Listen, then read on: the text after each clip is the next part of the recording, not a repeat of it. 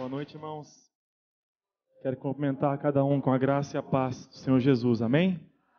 Glória a Deus. Quero te convidar a ficar de pé e abrir sua Bíblia comigo no Salmo 91.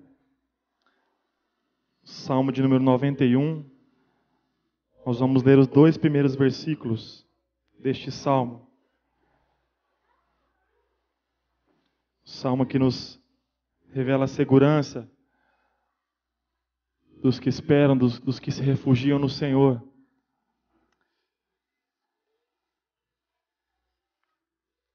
Diz assim: Aquele que habita no esconderijo do Altíssimo, a sombra do Onipotente descansará. Direi do Senhor: Ele é o meu Deus, o meu refúgio, a minha fortaleza, e nele confio. Amém? Você confia nesse Deus? Nosso Deus forte e poderoso nosso Deus que nos protege, nos livra de todo o mal. Amém? Feche seus olhos. Vamos louvar ao Senhor, orar agora. Agradeça ao Pai por estar na casa dele mais um domingo, mais um dia do Senhor. E declare que Ele é a tua proteção, o teu refúgio. Nele você está escondido. Sim, Senhor, te adoramos nessa noite, Pai. Assim como fizemos, Pai, nessa manhã, Senhor, declaramos, Pai, que Tu és nosso refúgio, Pai, a nossa força, Senhor Deus, a nossa segurança, Pai. Tu és a nossa esperança, Deus. Pai, queremos te adorar nessa noite, Pai, te exaltar, Senhor, pelos teus feitos poderosos, Pai. Continua, Pai, a trabalhar em nós, Pai, trabalhar no nosso caráter, Pai, assim como nos faz, Pai, parecidos com o Senhor Jesus Cristo, Deus. Forja, Pai, o teu caráter em nós, Senhor Deus. Nós queremos, Pai, ser parecidos com Jesus a cada dia, Senhor Deus. Te louvamos, Pai, nessa noite, te exaltamos de todo o nosso coração. Aleluia, glória a Deus. Amém. Vamos juntos celebrar nosso Deus com alegria. Ele é o eterno Deus.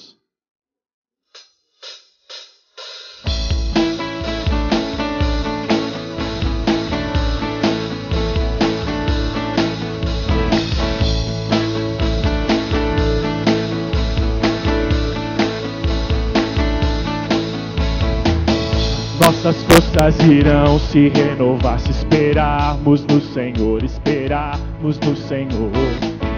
Nossas forças irão se renovar se esperarmos no Senhor, esperarmos no Senhor. Ó oh Deus, Tu és a força que traz a esperança. Só tu és o eterno Deus, tu és o eterno Deus, que nunca irá deixar teus filhos, tu és o nosso defensor, o Deus consolador. Nos ergue quando estamos fracos nossas forças irão se renovar. Esperarmos no Senhor, esperarmos no Senhor. Nossas forças irão se renovar. Se esperarmos no Senhor, esperarmos no Senhor. Ó oh Deus, Tu és a força que traz a esperança. Sim, Deus pois só tu és o eterno Deus, tu és o eterno Deus, que nunca irá deixar teus filhos, tu és o nosso defensor, o Deus consolador, nos ergue quando estamos mais uma vez, nossas nossas forças irão se renovar. Se esperarmos no Senhor, esperarmos no Espera nele, nossas forças irão se renovar. Se esperarmos no Senhor, esperarmos no Senhor. Ó oh Deus, tu és a força que traz a esperança pois só tu és o eterno Deus, tu és o eterno Deus que nunca irá deixar teus filhos. Tu és o nosso defensor, o Deus consolador. Nos ergue quando estamos fracos, pois só tu és o eterno Deus. Tu és o eterno Deus e nunca irá deixar teus filhos. Pois só, pois só tu és o eterno Deus. Tu és o eterno Deus e nunca irá deixar teus filhos. Aleluia, Senhor. Ele não te deixa, não te abandona. Ele é a tua força, o teu refúgio. Aleluia, Deus. Confiamos em Ti, Pai. Esperamos no Senhor, Deus. Confiamos em Ti, Pai. Te adoramos, Pai, nessa noite, Senhor Deus.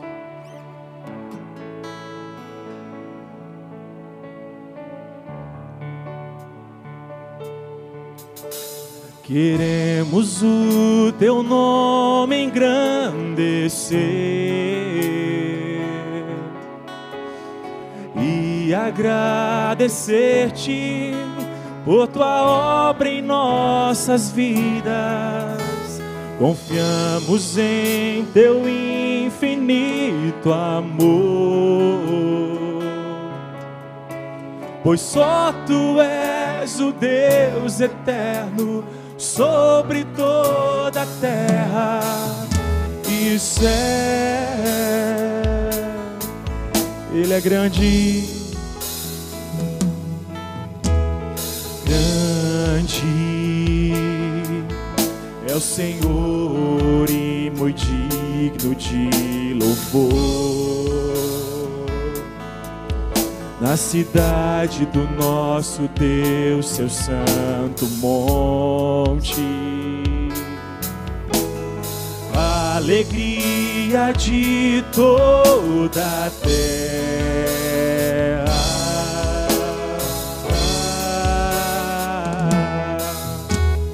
Grande é o Senhor em quem nós temos a vitória nos ajuda contra o inimigo. Por isso, diante dele nos prostramos.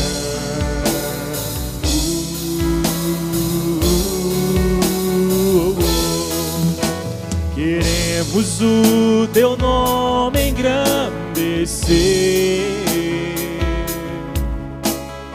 e agradecer-te por tua obra em nossas vidas. Confiamos em teu infinito amor, pois só tu és o Deus eterno sobre toda a terra e céus. sim, Deus, nós queremos. Queremos o teu nome engrandecer e agradecer-te por tua obra em nossas vidas. Confiamos em teu infinito amor, pois só tu és o Deus eterno sobre toda a terra e céu, sobre toda a terra e céu, sobre toda a terra e céu. Sim, Pai, Tu és o nosso Deus, Senhor, nosso Salvador, nosso Senhor, Deus de tudo, Deus de todos. Amém. Você pode se assentar, meu amado. Deus abençoe a sua vida. Pastor Valtenir.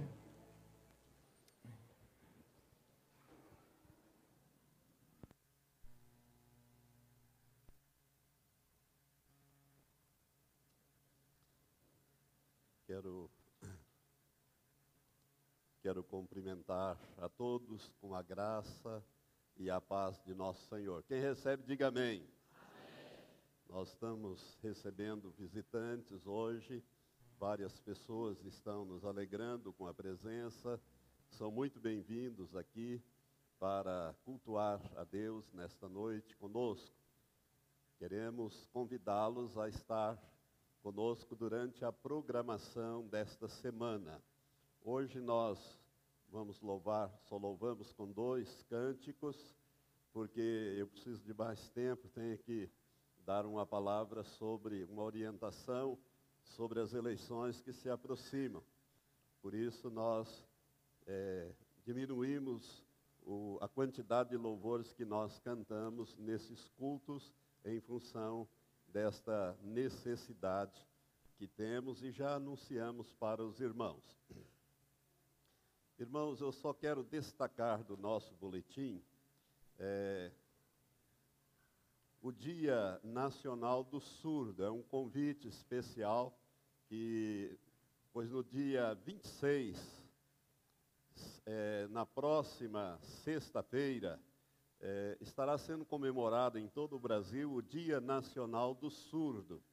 E no culto da Noite da Fé, portanto, na quinta-feira, nós vamos é, fazer uma menção especial desta data e nós gostaríamos de incentivar você que conhece alguma pessoa que tem esse problema de surdez, mas que consegue ler a linguagem de Libras, né? É, no boletim está Libra, mas a, o certo é Libras, é, o S ali é de surdez, de surdo. Então, se você conhece pessoas é, que têm essa deficiência auditiva, convide-a e traga para que ela participe dessa homenagem que será feita aqui à igreja em relação às pessoas com essa deficiência e também do culto. Nós vamos ter alguém aqui que vai traduzir é, todo o culto é, para a linguagem de Libras. E nós então estamos incentivando a igreja a trazer uma pessoa que é, tem dificuldade de audição, e para que, mas que saiba ler a linguagem dos sinais, né, para que ele possa participar. Os demais avisos estão aí no boletim, são bem claros, e nós queremos que você leve esse boletim para você acompanhar a programação dessa semana e dos próximos dias da igreja.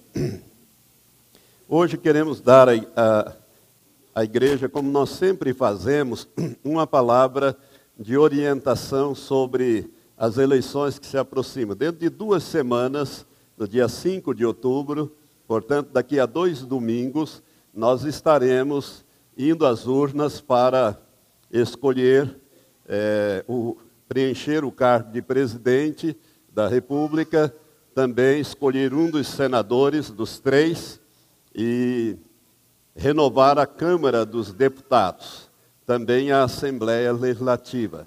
São as eleições muito importantes.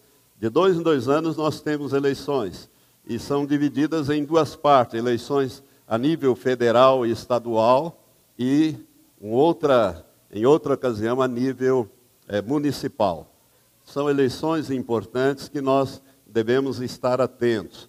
Se você não participou de debates, coisas assim, é, você perdeu oportunidade é, de ouvir as opiniões desses que se dispõem a nos governar. Nós colocamos aqui, irmãos, na página inicial, algumas declarações recentes feitas à imprensa da candidata Marina. Por que a Marina Silva? Porque ela é uma candidata evangélica, né? ela é assembleiana, e ela tem posicionamentos, e os evangélicos estão, assim, cerrando fileiras, muitos pastores estão apoiando é, e cerrando fileiras com esta candidata. Mas eu acho importante você ter uma ideia real é, dela, como também dos demais candidatos em relação a assuntos que eh, nos interessam, né, que interessam os evangélicos principalmente. Então eu gostaria de fazer eh, algumas colocações sobre esta, esta, esse boletim. Eu gostaria que você levasse isso aqui para você meditar. A minha esposa lendo aqui, ela é muito criteriosa, ela me disse, olha, é bom você esclarecer algumas coisas que o nosso povo, temos muitas pessoas mais humildes que não conseguem entender bem essa linguagem. Político, você já sabe, eles são verdadeiros bagres ensaboados. Não sei se você já tentou segurar um bagre, é difícil pegar o bicho. Se passar sabão nele, então, ele fica impossível de você conseguir segurar.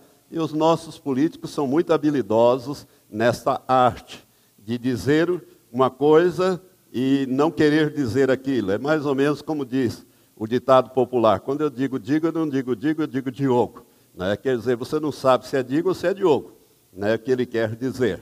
Então nós temos que tomar cuidado com certas declarações eh, de políticos. Nós fizemos aqui, coletamos, dentre as várias que, que eu colecionei, eh, duas declarações aqui da Marina, para que você possa saber. Mas eu quero falar dos três principais eh, candidatos.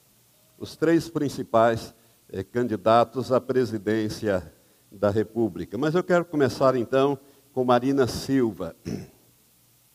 Pessoalmente, irmão, não tenho nada nem contra e nem a favor de nenhum desses candidatos. Nem os conheço, né? eu os acompanho de longe, como todos os brasileiros estão acompanhando. Vi aquele debate pela Rede Bandeirantes, do começo ao fim, até a uma hora da manhã, prestei muita atenção eh, nas perguntas e respostas que foram dadas, e ali muita coisa aclarou e outras coisas ficaram bem definidas, pelo menos para mim, né? É, acerca dos três principais candidatos. A Marina Silva, ela, ela é uma criana, uma mulher nascida no Acre, uma pessoa muito humilde, de, de origem bem humilde, e ela é, despontou no cenário nacional e até internacional é, em função daquela atividade dos seringueiros, do Chico Mendes.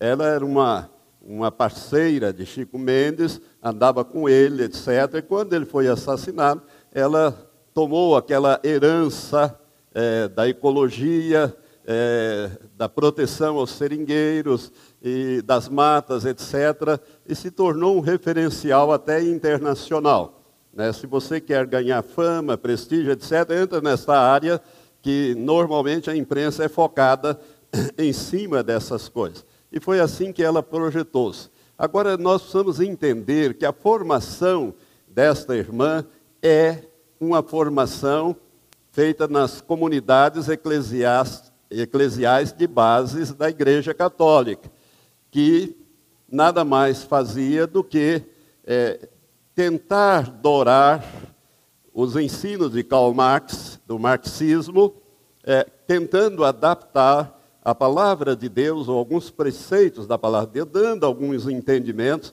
e ela, é, ela se formou com esta, ela tem esta formação, sua filosofia de vida, a sua maneira de pensar, mesmo depois de nascida de novo, de, ela não houve uma transformação nesta área. Ela continua sendo marxista, e se você conhecer um pouco do que Karl Marx escreveu e daquilo que resultou do marxismo no mundo, você vai ver que, pelo menos para mim, não serve e também para o nosso sistema democrático aqui, ocidental, eh, não é muito bom. É, o comunismo, é, esse grupo, eles tentam colocar, através do socialismo, do comunismo, querem fazer uma cubanização do Brasil. Querem modelo de política, de administração, de governo, de sistema político, é a cubanização. Infelizmente, Cuba virou um referencial. Tanto que uma das perguntas que um dos repórteres da Bandeirante fez para ela, e fez para ela mesmo, foi esta. O que, que a senhora o que, que a senhora pode dizer sobre o decreto 8.243 da presidente Dilma, que institui aqueles paradigmas, aqueles parâmetros, aquelas ideias básicas para ser desenvolvido aqui no Brasil, implantando um sistema de cubanização no Brasil, como já foi implantado na Venezuela, como já foi implantado na Bolívia, no Equador, na Argentina e alguns países da, da América do Sul. Então, o Foro de São Paulo, ou Fórum de São Paulo, que eu não sei se você já ouviu falar, de tempos em tempos se reúne esses líderes eh, latino-americanos para implementar cada vez mais essas ideias marxistas, comunistas e baseado sempre na louvação de Fidel Castro e do regime cubano. Né? Lula é um dos fundadores, Marina participa e participava, não sei se ainda está participando, mas tem aquelas ideias é, tiradas da teologia da libertação, que ela era íntima de Frei Leonard Wolff. Então, o fato da sua conversão não a mudou nesses aspectos. Então a resposta que ela deu ao repórter foi: eu acho bom e vou apoiar para que seja implementada então as diretrizes, porque são diretrizes apenas, é, do decreto 8.243.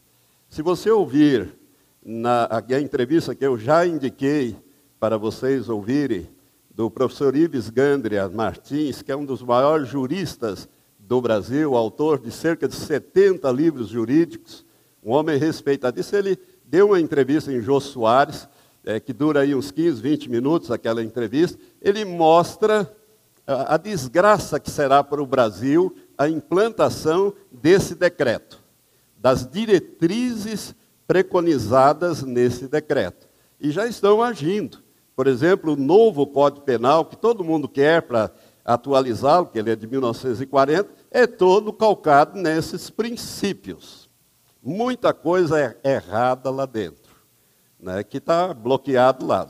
Irmãos, o pastor Silas Malafaia falou é, no sábado que existem cerca de 800 projetos de lei parados lá, tramitando no Congresso Nacional, que tentam detonar com a fé cristã, com a família, né, instituindo aborto, instituindo casamento de lésbica, de gays, e, e vai por aí afora. Né? É, e nós precisamos nos posicionar. Então, a resposta que ela deu foi coerente com a sua formação filosófica, que é marxista, leninista e trotskista, e também é, é, cubana, vamos dizer assim, inclinado para Cuba. O, o, governo brasileiro tem dado todo o apoio a Cuba. Foi construir um porto em Cuba, gastou quase um bilhão de dólares, enquanto os nossos portos aqui estão caindo aos pedaços, vai gastar lá, praticamente doou. E assim tem sido. Então nós precisamos é, tomar posição. E a nossa posição é no voto. É no voto mas para você votar você precisa estar esclarecido. Então, é, as respostas que foram dadas ali é, demonstram é, é, a visão que cada um tem.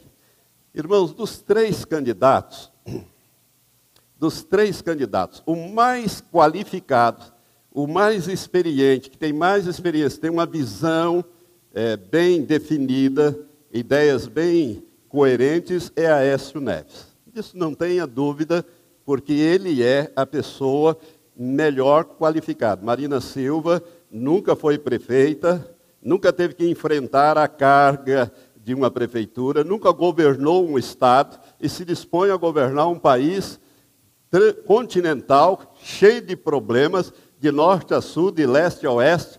Né? Basta você, se você quer saber o que significa isso, Olha para os cabelos do Barack Obama quando ele entrou e como ele está hoje.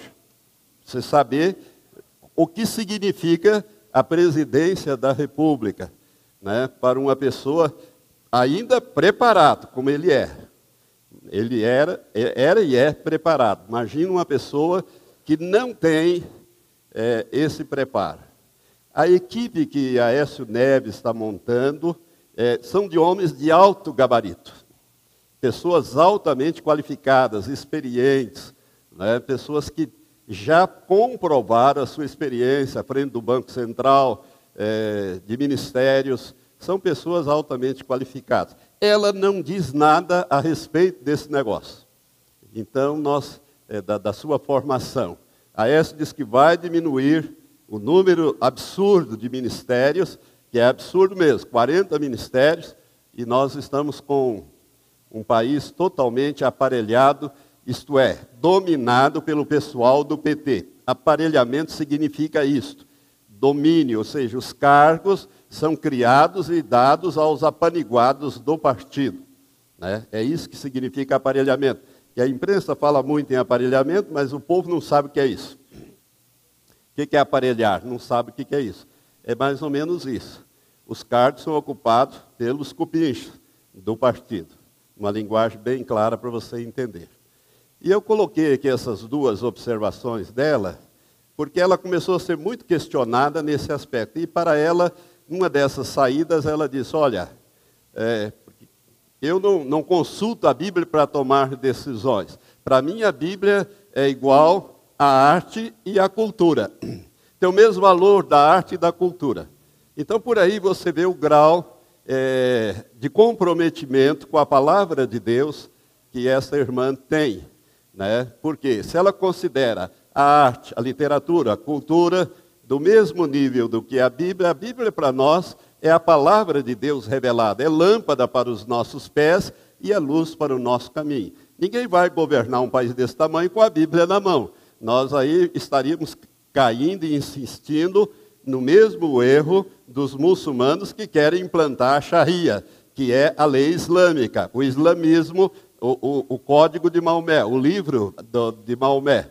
Não é esse os aspectos, mas os princípios nós não podemos abrir mão, porque Deus não abre mão dos seus princípios. Ele não muda. E a palavra dele se cumpre. Então, é, é bom você pensar a esse respeito. E eu trouxe aqui, para ficar mais claro para nós, é, o posicionamento dos três candidatos acerca, por exemplo, do casamento gay das lésbicas, dos gays, etc., etc., que são mencionados aí. A Marina, ela declara que ela é contra o casamento gay pessoalmente. Ela, pessoalmente, é contra por razões religiosas. Mas que ela acha que não pode haver discriminação com os gays e que os gays devem ter totais, total liberdade, inclusive é aprovado lá os projetos que beneficiam. Então, veja bem, você não pode perder de vista uma coisa, meu irmão, na política. O Supremo já decidiu isso. O mandato não pertence ao candidato, pertence ao partido. Se ele não votar de acordo com a diretriz do partido que fechou questão, ele perde o mandato. E outro vai substituí-lo naquele mandato. Então, o mandato sempre pertence ao partido.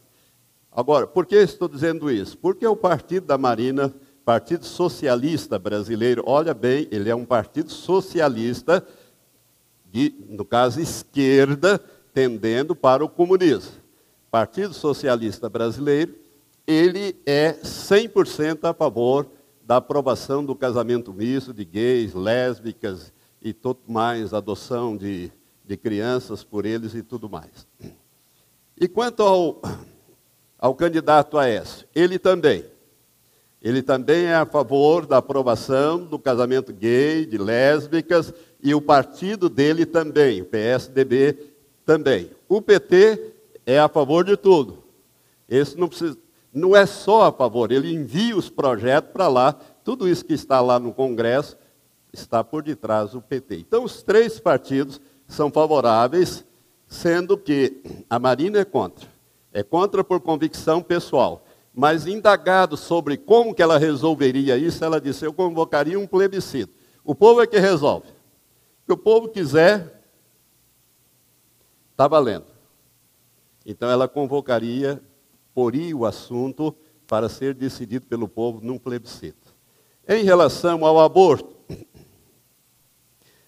Marina diz que, em relação ao aborto, ela, por convicção pessoal, em razão da sua religião, ela é contra, mas que ela apoia as medidas que já foram tomadas e estão sendo implementadas, inclusive pelo Supremo, né, que invadiu a competência do Congresso Nacional.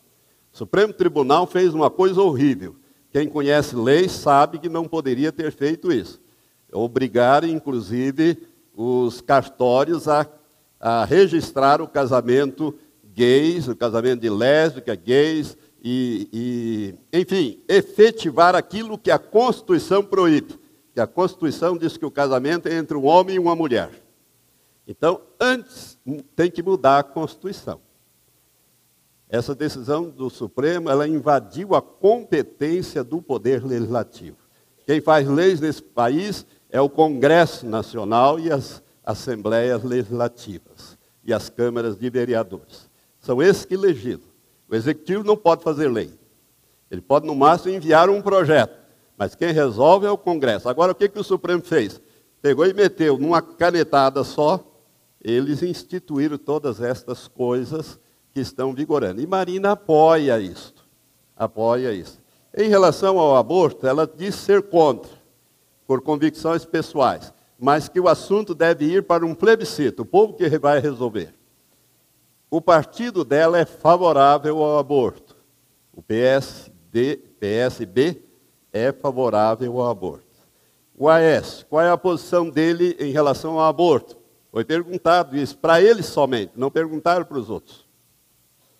Deveriam ter perguntado para ela para ela dar uma explicação melhor disso. Ele disse: Eu sou contra. Sou contra, acho que do jeito que a legislação está, ela está boa e não deve ser mexida e não vou mexer. O partido dele, que é o PSDB, é a favor. É a favor de aborto. Aliás, os três são a favor. Os três. Então nós temos Marina mais ou menos em cima do muro. Olha, por convicção pessoal, eu, por convicção religiosa, eu sou contra, mas eu acho que o povo que tem que resolver e o que for resolvido, o que o Congresso aprovar, eu estou de acordo, eu vou sancionar. Ou seja, é uma pessoa que fica mais ou menos em cima do muro. Já o Aécio, nesse ponto, ele é bem categórico nesse negócio. Irmãos, tem mais uma coisa em favor é, de Aécio Neves, além da experiência administrativa é, que os outros eventualmente. Eu achei que o governo da Dilma, para mim, foi muito ruim. Né? Foi muito ruim. Por isso eu estou dizendo que ela, que não tinha experiência administrativa, fez o que fez, não deslanchou o país, lançou esse PAC, esses, problemas, esses programas de aceleração que praticamente não saiu do papel. A coisa foi muito lenta e muito pouquinho. É, por isso eu digo, o Aécio ele tem muito mais tarimba, experiência é, de governo e tem planos muito razoáveis, não são mirabolantes, não é essa coisa que as duas estão falando, que vai fazer isso, vai fazer aquilo, vai fazer aquilo, mas da onde vai tirar o recurso? Esse é o problema. Então, senão vira promessa eleitoral.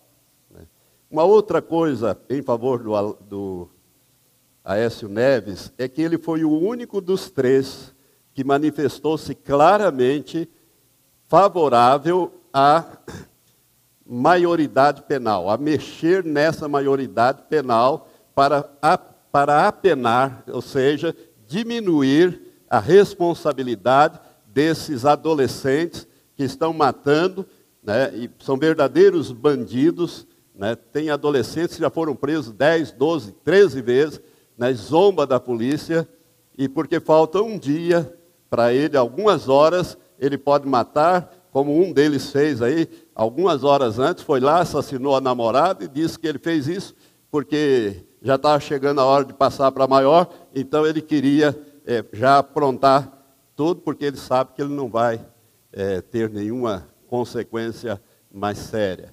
Aécio Neves, dos três, são favoráveis. A Marina e a Dilma são contra baixar a menoridade ou a maioridade penal, baixar para 16 ou menos anos. Então você, com essas informações, você faça a sua escolha. Né? Você faça a sua escolha. No meu ponto de vista, a S. Neves é melhor. Entretanto, Domingo passado nós passamos um vídeo aqui do pastor Silas Malapaia, que falava sobre o quociente eleitoral, né?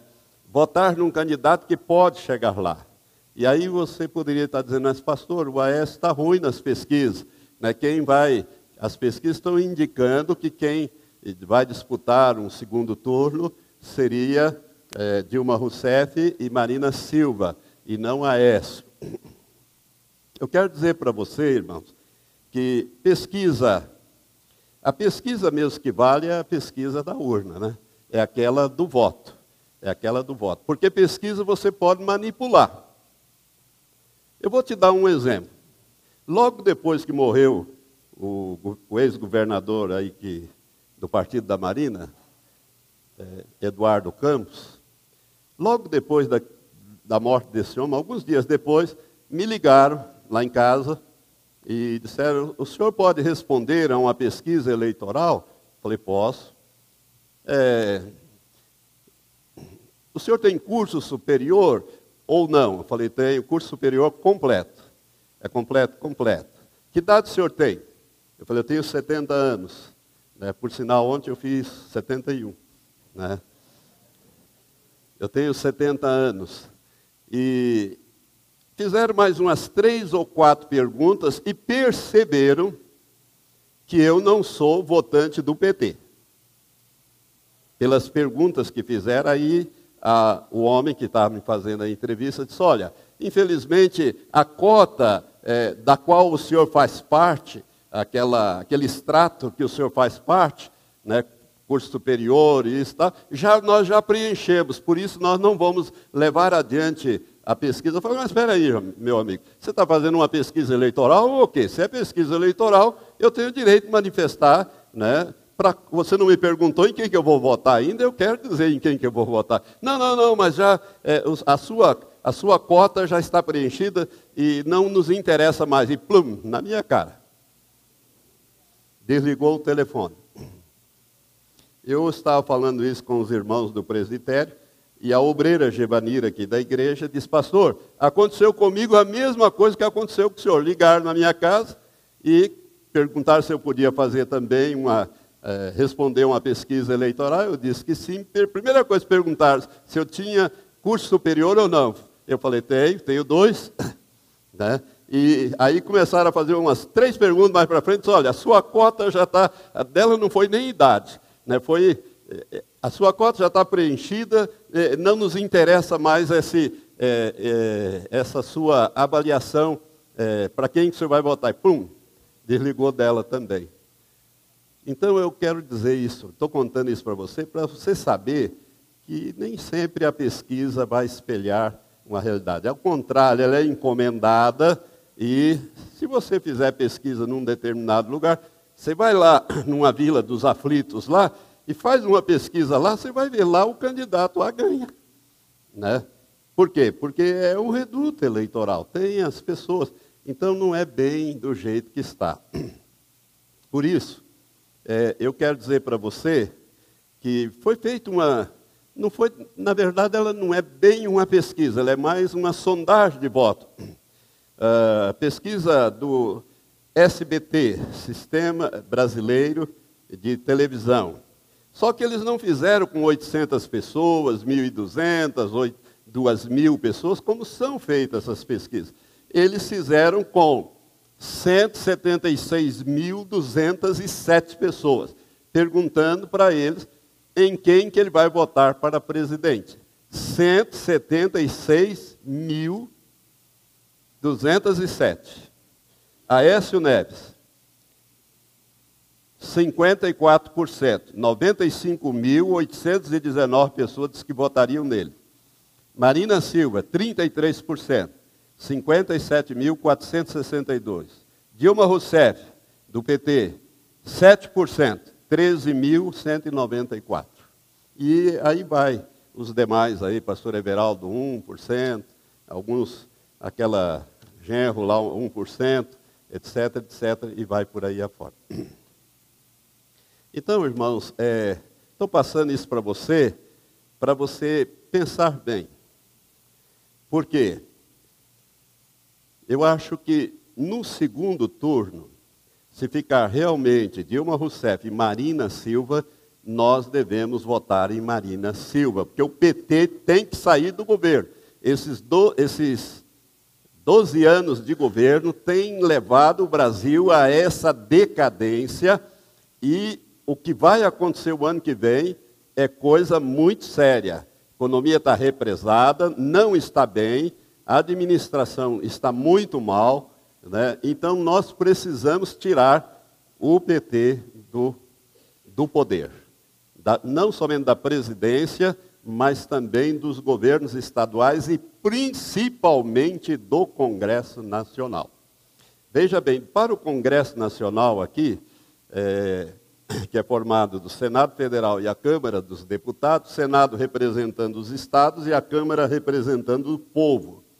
Por isso a Câmara é muito importante, mais até do que o Senado. Para o Senado só uma vaga, Álvaro Dias ele está com 64%. O segundo colocado, que é um tal de Gomide, do PCdoB, tem 6%. Então, quanto a isso, Álvaro Dias é, é um dos melhores parlamentares desse país. Foi eleito o melhor parlamentar né, é, desse país. É um homem que tem honrado o nosso Estado e um homem brilhante, um professor brilhante, professor de História, sua formação. Ele é uma pessoa altamente qualificada foi governador do estado e tudo mais. Então, quanto ao Senado, não tem problema. Em relação ao governo do estado, do estado do Paraná, Beto Richa, ele tem 47% nessas pesquisas. Requião tem 30% e Gleise Hoffmann tem 12% do PT. Então, o paranaense não quer saber de, de petista no governo para governar Paranaense. Aqui é um estado que não, nunca PT ganhou aqui, nunca vai ganhar, pelo menos pelo, enquanto permanecer essa mentalidade nossa. Né? É, em relação a, a, esses dois candidatos, eu conversando com uma pessoa há pouco tempo atrás, alguns dias atrás, uma pessoa que está no poder, ou seja, faz parte dentro do, do, do governo do Estado. E ela me, me garantiu, disse, pastor, o, o Beto, ele passou praticamente quatro anos pagando dívidas do Estado feita pelo Requião.